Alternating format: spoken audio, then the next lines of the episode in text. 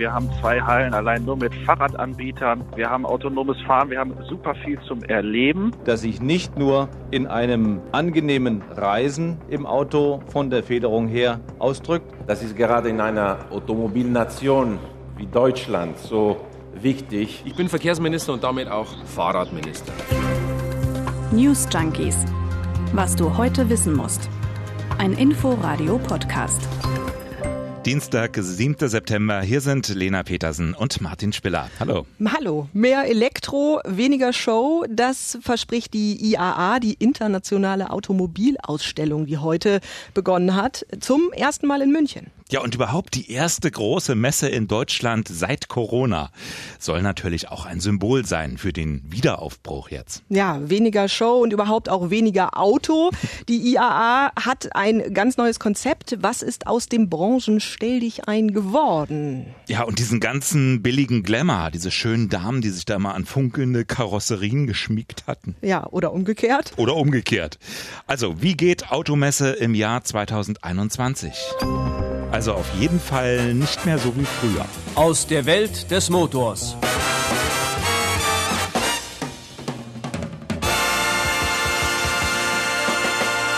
Auch heute wollen wir uns mit der internationalen Automobilausstellung in Frankfurt beschäftigen, die einen wahren Besucherstrom angelockt hat und bis morgen Abend noch anziehen wird. Man hat in diesem Automobil das verwirklicht, was der Anspruch der Technik heute sein muss. Bei Fiat steht der Uno mit dem hochmodernen 45 PS Feiermotor. Ein Fahrzeug für Freude am Alltag, das ist der Montego Kombi. Haben wir in diesem Auto etwas verwirklicht, das man unseren Autos bisher immer abgesprochen hat. Wir haben ein komfortables Auto geschaffen. Sie sollten ein paar Worte zur Motorisierung, zur Technik dieses Autos sagen. 122 PS für denjenigen, der es etwas schneller angehen lassen möchte. Ja, herrlich. 1985, da war die IAA noch ein Ereignis, lange Mhm. her. Ja, Hand aufs Herz, warst du schon mal auf einer Automesse?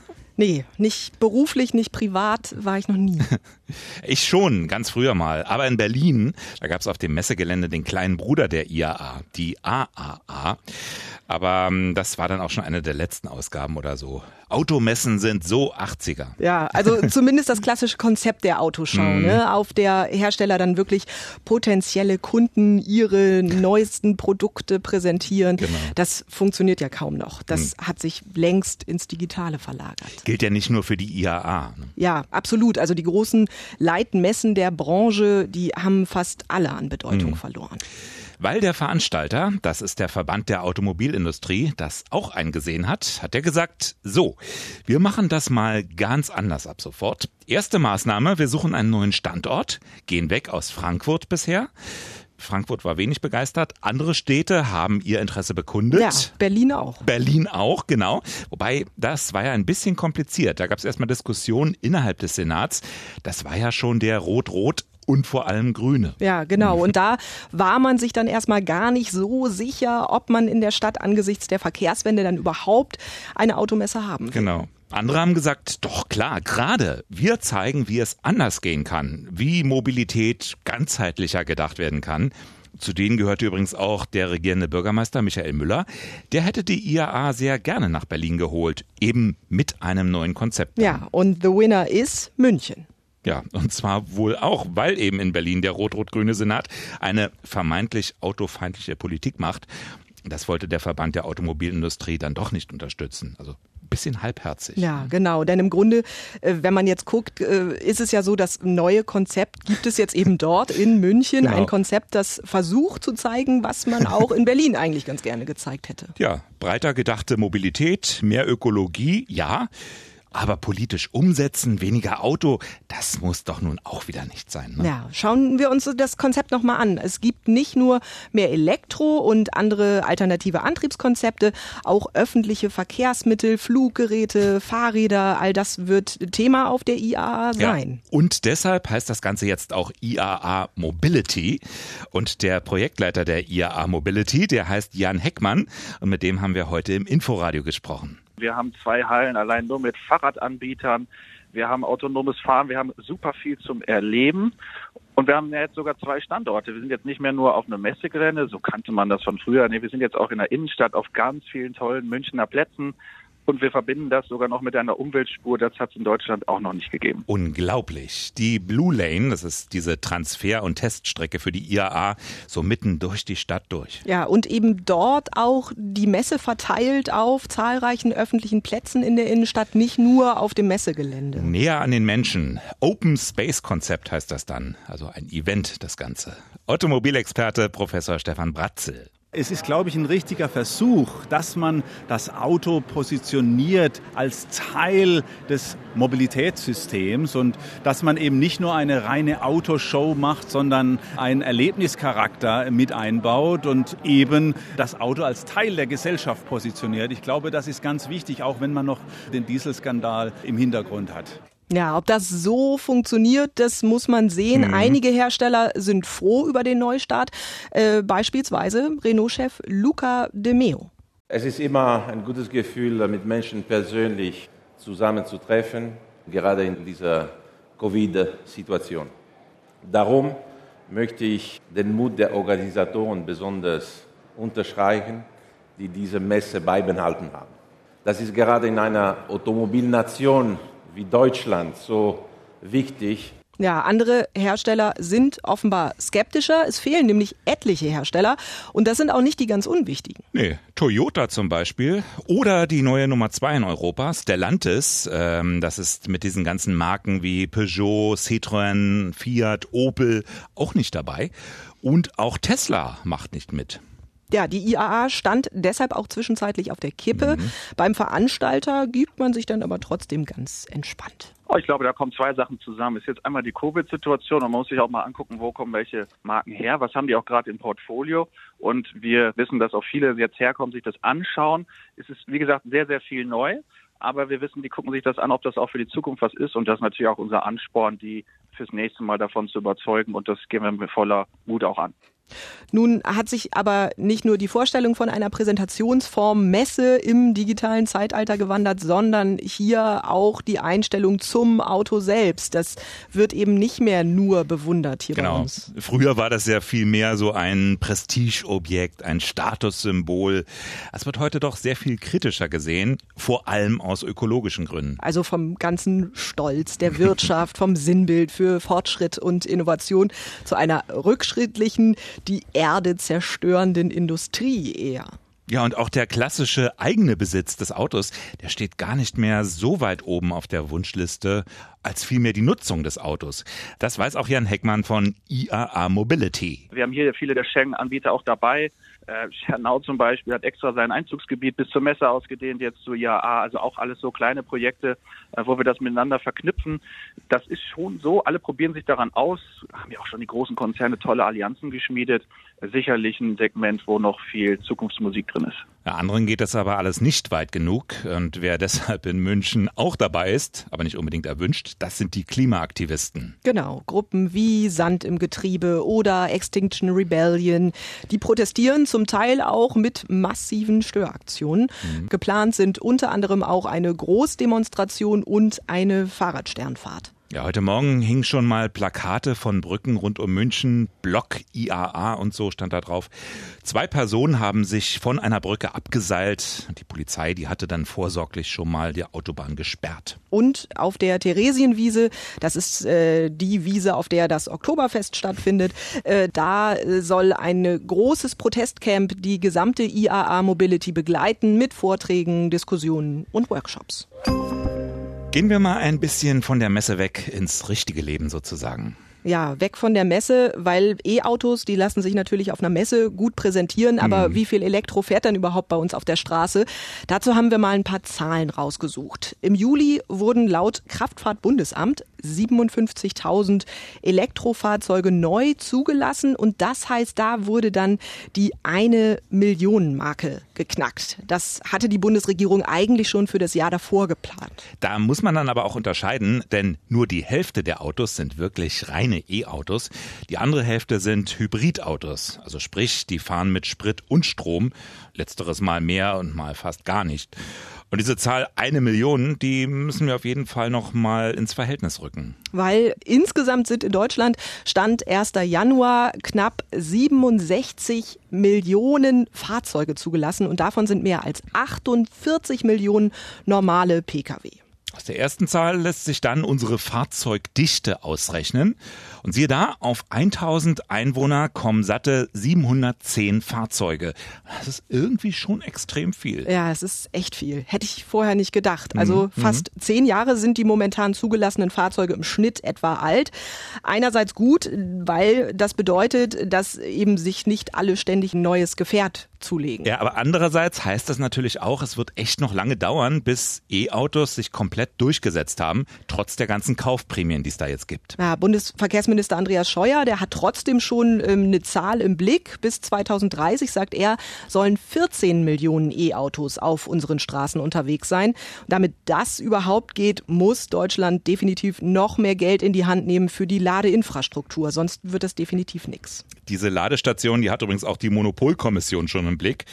Denn ähm, davon gibt es nicht nur zu wenig, sondern vor allem gibt es auch zu wenig Anbieter heißt nichts anderes, als dass einige wenige Unternehmen eine quasi monopolartige Stellung haben und die wollen dann saftige Preise. Im Vergleich zum Strom aus der eigenen Steckdose zu Hause ist der Strom an diesen Ladesäulen etwa doppelt so teuer. Ja, E-Mobilität ist Teil der Verkehrswende, von der reden ja auch immer alle. Ja, gerade jetzt rund um die Messe. Aber wo ist die eigentlich, die Verkehrswende? Klar, der CSU-Mann Scheuer, der ist als äh, Verkehrsminister auch für die Verkehrswende zuständig. Auch wenn einige gelegentlich das Gefühl haben, das ist der Autominister. Ja, und alles, was er macht, ist nach eigenen Worten einfach groß.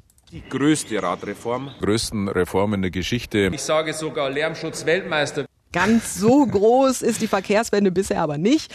Scheuer hätte ja beispielsweise eine Pkw-Maut auf den Weg bringen können, die sich am CO2-Ausstoß orientiert um Autofahrten und Autofahren unattraktiv zu machen. Aber wir erinnern uns, äh, stattdessen gab es dann die Version Ausländermaut, bei der vor allem unsere EU-Nachbarn zahlen sollten.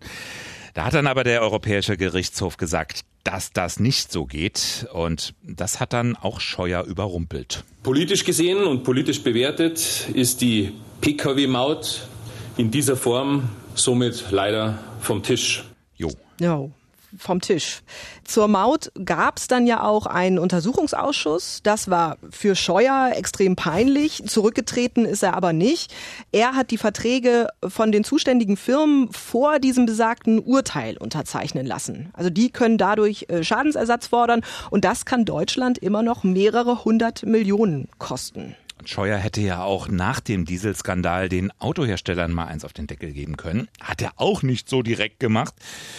Oder der strengere Bußgeldkatalog, der wurde ja auch wieder zurückgenommen von ihm. Der Verkehr, der ist ja aber auch ein kommunales Problem und auf der Ebene tut sich dann doch ein bisschen was, gerade in den Städten, hat die Verkehrswissenschaftlerin Barbara Lenz gesagt. In Köln überlegt man jetzt von einer Parkgebühr von 30 Euro auf eine Parkgebühr zu kommen, die rund 500 Euro beträgt. Und wir finden Vergleichbares zum Beispiel in Städten wie Amsterdam, Brüssel ist dabei.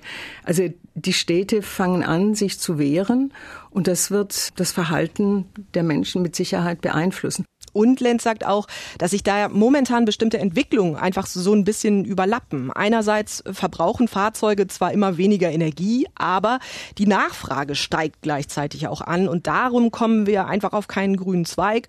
Und auch äh, Corona hat da jetzt nicht den kompletten Laden umgekrempelt. Nein, die Corona-Krise hat nichts Entscheidendes verändert. Das ist so. Wir sehen weiterhin einen Anstieg bei den Güterverkehren, also vor allem beim Straßengüterverkehr.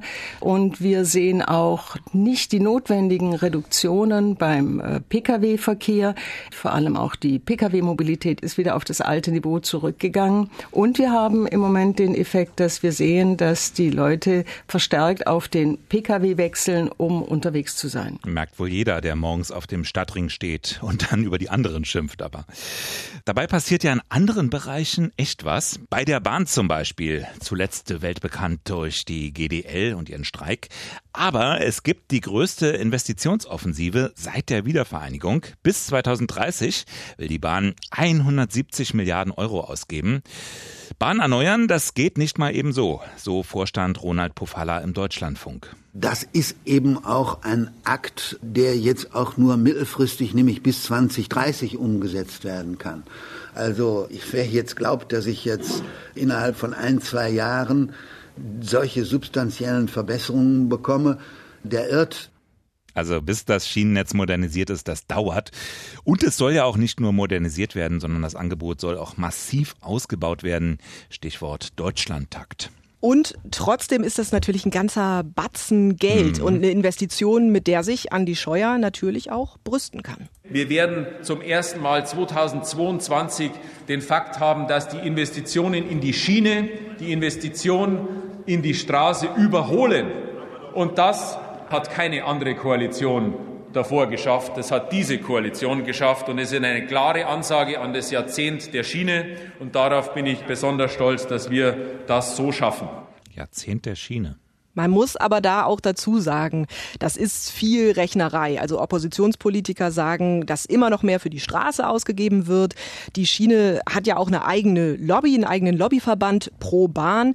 Und der geht davon aus, dass kein anderes europäisches Land pro Kopf so wenig für die Schiene ausgibt wie Deutschland. Die Schienen knirschen also weiter. Ja, und die Autos rollen. Und natürlich die Fahrräder. Auch immer wieder ins Spiel gebracht als Teil der Verkehrswende, auch jetzt rund um die Messe. Fahrräder sind Scheuer auch wichtig. Ich bin Verkehrsminister und damit auch Fahrradminister. Hm, und da hatte Corona auch mal einen positiven Effekt. Sind auch viele Menschen aufs Rad gestiegen. Dann tauchten in Berlin auch noch plötzlich diese Pop-up-Radwege auf, die das Radfahren ja doch zumindest ein bisschen entspannt haben im Hauptstadtverkehr. Und immerhin bis 2023 will der Bund knapp eineinhalb Milliarden Euro investieren. Dem Lobbyverband der Radfahrer geht das aber nicht weit genug.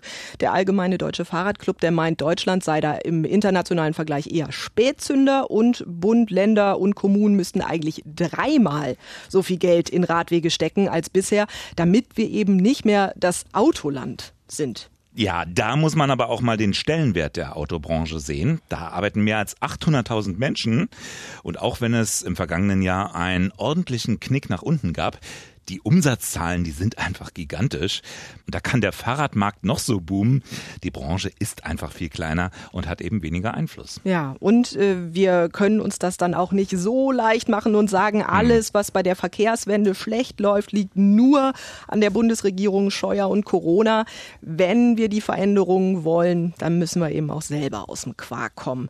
Die Verkehrswissenschaftlerin Lenz sieht da Parallelen mit der Energiewende in dem Moment, wo sie persönlich betroffen sind, wird es dann doch schwierig, äh, die Dinge weiterhin so einfach zu akzeptieren, sondern dann lässt die Akzeptanz doch deutlich nach. Dafür gibt es eine ganze Reihe von äh, Untersuchungen, also empirischen Untersuchungen in Deutschland, die genau das belegen. Also auch eine Frage der eigenen Gemütlichkeit. Und der Romantik glaubt jedenfalls Philosoph Thomas Waschek. Die Deutschen hätten nämlich einfach eine romantische Beziehung zu ihrem Fahrzeug. Also es geht beim Fahren um sowas wie eine Selbsterweiterung, äh, um Selbststeigerung ähm, und das ist eben eine nicht bloß instrumentelle Beziehung zum Auto. Sie merken es zum Beispiel daran, wie die Deutschen mit dem Auto umgehen. Ja. Also in äh, Frankreich zum Beispiel werden Sie kaum ein Auto finden, das nicht zerkratzt oder zerbeult ist. Ja, und du weißt, was passiert, wenn das Auto einen Kratzer bekommt. In Deutschland ist dann auf jeden Fall mächtig Alarm. Beziehungsstatus, es ist kompliziert. Das Thema wird uns wohl noch häufiger beschäftigen. Bis dahin. Ja, das war's dann für heute aus der Welt des Motors. Ich hoffe, Sie haben alle Informationen verdaut. Und eigentlich wollten wir hier Schluss machen mhm. mit dem mhm. Thema Mobilität und IAA und allem, was dazu gehört. Aber eine Meldung kam dann doch noch rein. Der rot-rot-grüne Senat von Berlin hat heute einen neuen Radverkehrsplan beschlossen. Radwege von mehr als 3000 Kilometer Gesamtlänge sollen entstehen. Sehr erfreuliche Meldung, wie ich finde. Hauptsache nach der Wahl können sich dann auch alle an diesen Plan erinnern. Wo wir gerade bei Verdauen waren. Das hier müssen Sie auch erstmal verdauen. Meine Entdeckung zum Schluss, heute gelesen in der Taz. Neuer Trend unter US-Promis, nicht mehr duschen. Den Anfang gemacht habe Schauspieler Jake Gyllenhaal. Baden sei schlecht für die Haut. Dann habe unter anderem Ashton Kutscher gesagt, dass er nicht ans Duschen glaube. Auch die Kinder würde er erst dann baden, wenn man ihn den Dreck ansehe. Und auch dann auf keinen Fall mit Seife. Und äh, Schauspielerin Kirsten Bell wird auch noch zitiert. Ich bin ein großer Fan davon, auf den Geruch zu warten. Ja, klassischer Fall von kann man machen. Ich weiß ja nicht, also bei, bei so Hippies oder so, aber so Stars und Sternchen, ist das ernst gemeint oder ist das nur so eine Masche? Nee, ich glaube schon, dass das ernst Echt? gemeint ist. Die haben auf jeden Fall genug Zeit in der Drehpause, das alles auszuprobieren. Ja. Die Crew freut sich. Zum Glück überträgt Instagram keinen Geruch, also jedenfalls noch nicht. Egal ob geduscht oder ungeduscht, wenn ihr Ideen für uns habt, euch irgendwas gut gefällt, gefällt oder vielleicht auch so gar nicht, dann schreibt uns an newsjunkies.inforadio.de und wir freuen uns über Mails und hören uns hoffentlich morgen wieder. Bis morgen. Tschüss. Ciao. News Junkies. Was du heute wissen musst. Ein Podcast von Inforadio. Wir lieben das Warum.